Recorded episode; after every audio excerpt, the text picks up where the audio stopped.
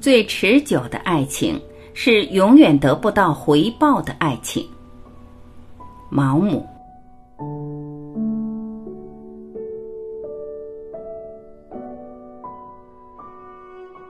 世上有两种友谊，一种友谊源于肉体本能的相吸。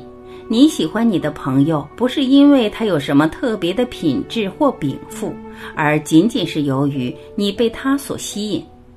这是不讲理也无法讲理的，而事事多具讽刺意味。很可能你会对某人产生这样的感觉，可这人根本就不值得你喜欢。尽管这类友谊与性无关，但它的确与爱情很相似。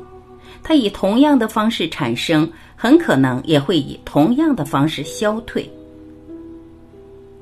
第二种友谊是知性的，吸引你的是才华和禀赋，他有你不曾有过的观点、想法，他见过生活中你未曾见过的东西，他的经历丰富，让人叹为观止。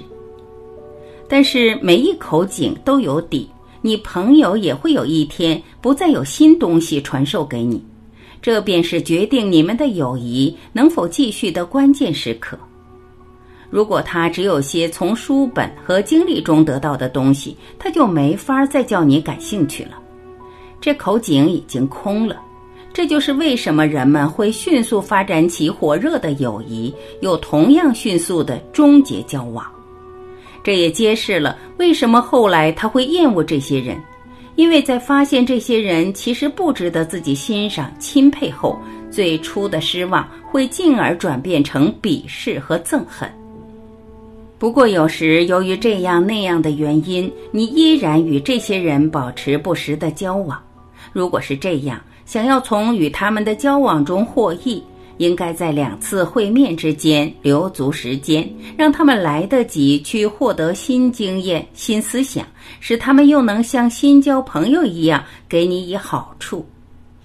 慢慢的，当初发现他们浅薄时的失望渐渐消失，由于习惯了他们，你也就能容忍他们的缺点，于是你们便能长期保持关系融洽。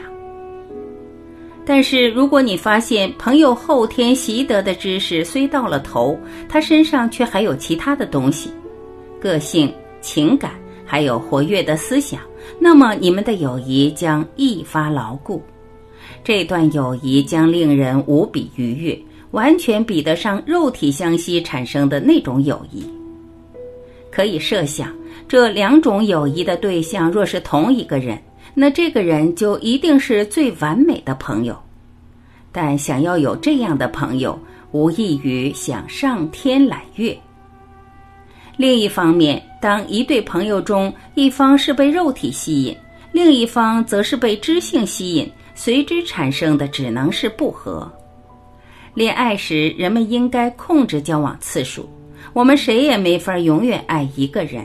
如果在尝到爱情的甜蜜之前有些障碍、挫折的话，爱情将会更加坚不可摧、天长地久。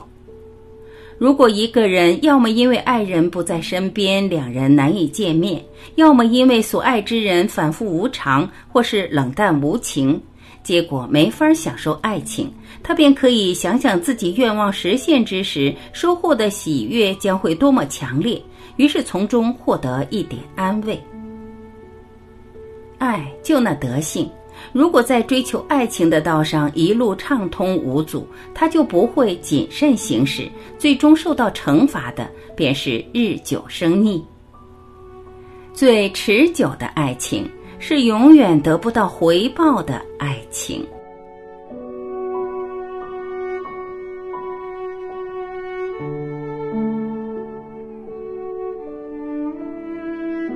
感谢聆听。我是晚琪，我们明天再会。